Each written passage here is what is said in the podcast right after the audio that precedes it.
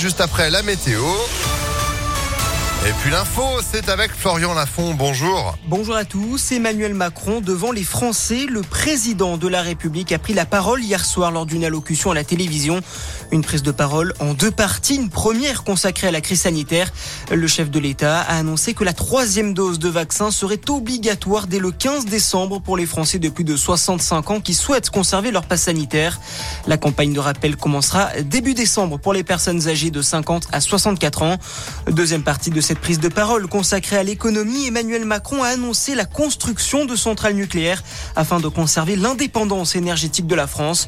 Sur la question de la réforme des retraites, les conditions ne sont pas réunies pour le moment pour relancer la réforme, a indiqué le chef de l'État. En parallèle, le ministère de la Santé a indiqué que le port du masque sera finalement obligatoire dans toutes les écoles à partir de lundi prochain. La mesure est étendue sur l'ensemble du pays. Dans les établissements scolaires, justement, les directeurs n'auront pas accès au statut vaccinal des élèves. Le Conseil constitutionnel a censuré hier cette proposition du projet de loi vigilance sanitaire. En revanche, ils ont validé le maintien du pass sanitaire jusqu'à fin juillet. Dans l'actualité, également le soulagement en Mayenne. Après plus de 24 heures de recherche, la joggeuse de 17 ans a été retrouvée vivante.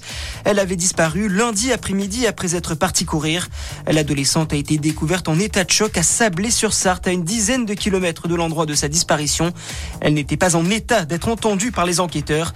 À ce stade, la piste de l'enlèvement est privilégiée. Et puis, il va très bien. Thomas Pesquet s'est exprimé hier soir depuis Cologne en Allemagne, quelques heures après son retour sur Terre.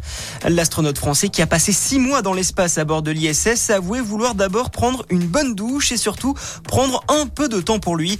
Thomas Pesquet va débuter en Allemagne un programme de rééducation intense pour se réhabituer à la vie sur Terre.